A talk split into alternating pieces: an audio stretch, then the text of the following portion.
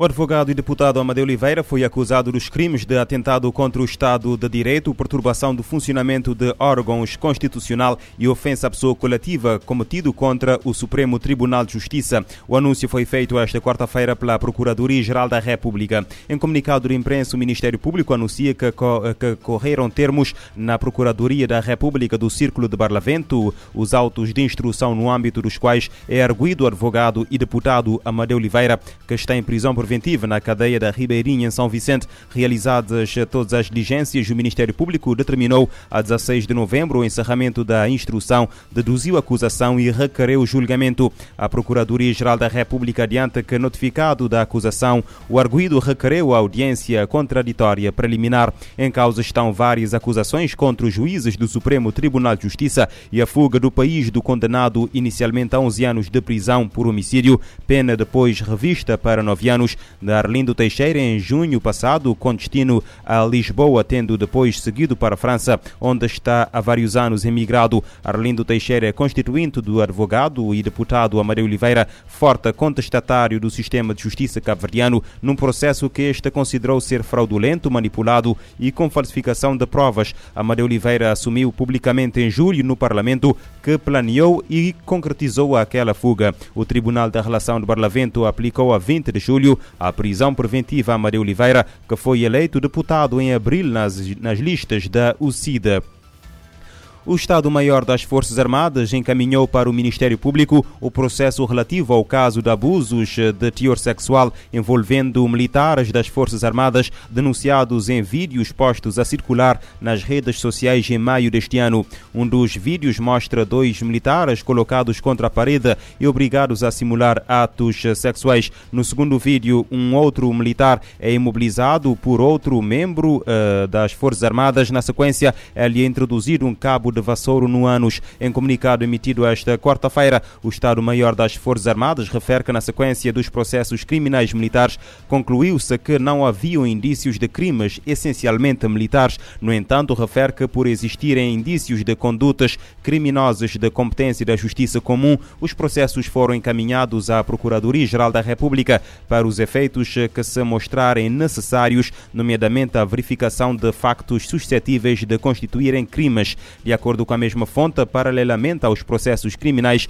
decorreram processos disciplinares mandados instaurar pelos comandantes das unidades onde tais atos foram perpetrados, tendo os infratores sido punidos em função do envolvimento e grau de culpa de cada um, pelo que, após o cumprimento das penas, foram todos desmobilizados das fileiras das Forças Armadas. As vítimas assegura-se uh, que uh, continua a ser garantido apoio psicológico no mesmo comunicado comunicado, a instituição informa que os factos constantes dos vídeos decorreram fora do ambiente de instrução, tendo sido perpetrados por colegas de caserna e sem envolvimento ou conhecimento dos uh, graduados.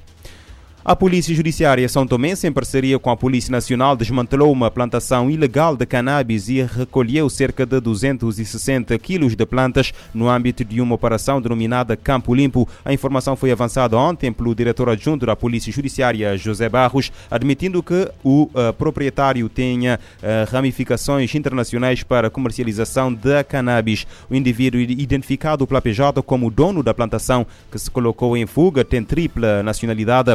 No nomeadamente São Tomense, Cabo-Verdiana e Angolana, não tendo antecedentes criminais. No, mesmo, no mês passado, a delegação da PJ na região autónoma do Príncipe deteve dois homens de 19 e 20 anos no porto da Ilha do Príncipe quando se preparavam para receber mais de 100 gramas de folhas de cannabis provenientes de São Tomé. Em setembro, a PJ São Tomense deteve dois cidadãos da Guiné-Bissau provenientes do Brasil com mais de uh, eh, 279 cápsulas, mais de 5 quilos de mais de 5 quilos de cocaína no organismo e um São Tomense suspeito de ser o responsável da droga. As Nações Unidas marcam hoje o Dia Internacional de Comemoração e Dignidade das Vítimas do Genocídio e da Prevenção deste crime. Para o chefe da ONU, António Guterres, prevenir atrocidades do tipo depende eh, de toda a sociedade estar unida eh, nos princípios da igualdade e da dignidade. As Nações Unidas realizam nesta quinta-feira uma cerimônia virtual para marcar o Dia Internacional em comemoração e da dignidade das vítimas do crime de genocídio.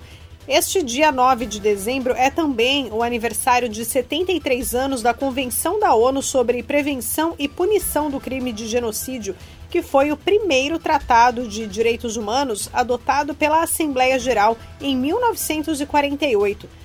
A Convenção do Genocídio oficializa o compromisso da comunidade internacional em nunca mais permitir a prática, além de fornecer a primeira definição internacional legal sobre genocídio. O secretário-geral das Nações Unidas fará um discurso no evento virtual marcado para 11 horas da manhã em Nova York. Segundo Antônio Guterres, prevenir o genocídio envolve toda a sociedade e, para ele, é crucial unir forças para defender os princípios da igualdade e da dignidade humana e para reparar fissuras e a polarização tão predominantes nas sociedades atuais. A Convenção do Genocídio define como genocídio quaisquer atos cometidos com a intenção de destruir grupos nacionais, étnicos, raciais ou religiosos. Da ONU News, em Lisboa, lê da letra. António Guterres diz que a União é crucial para reverter a polarização das sociedades e a ONU quer mais envolvimento dos jovens na luta contra a corrupção, porque prevenir a prática é essencial para alcançar os objetivos de desenvolvimento sustentável. A posição das Nações Unidas marca o Dia Internacional Anticorrupção, comemorado hoje sob o lema Seu direito, seu papel, diga não à corrupção. Neste Dia Internacional Anticorrupção, as Nações Unidas promovem a campanha Seu Direito, Seu Papel Diga Não à Corrupção.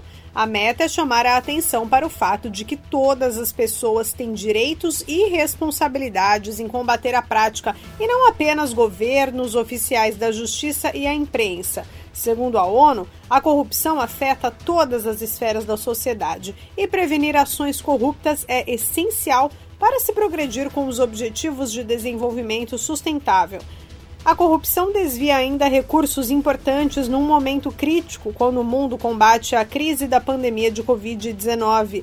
A ONU destaca que não são apenas os países que precisam enfrentar o problema.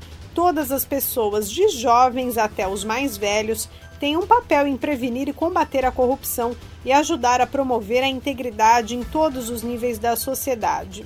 A Convenção das Nações Unidas contra a Corrupção busca, por exemplo, fazer com que os governos coloquem em prática políticas para proteger as pessoas que denunciam práticas corruptas. Para participar da campanha contra a corrupção, basta mostrar o seu apoio à causa nas redes sociais usando a hashtag NoToCorruption. Da ONU News, em Lisboa, lê da letra.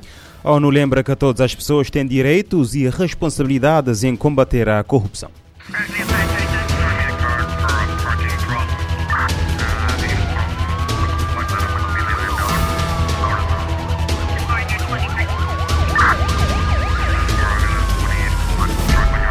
Este programa está disponível em formato podcast no Spotify e em radiomorabeza.cv.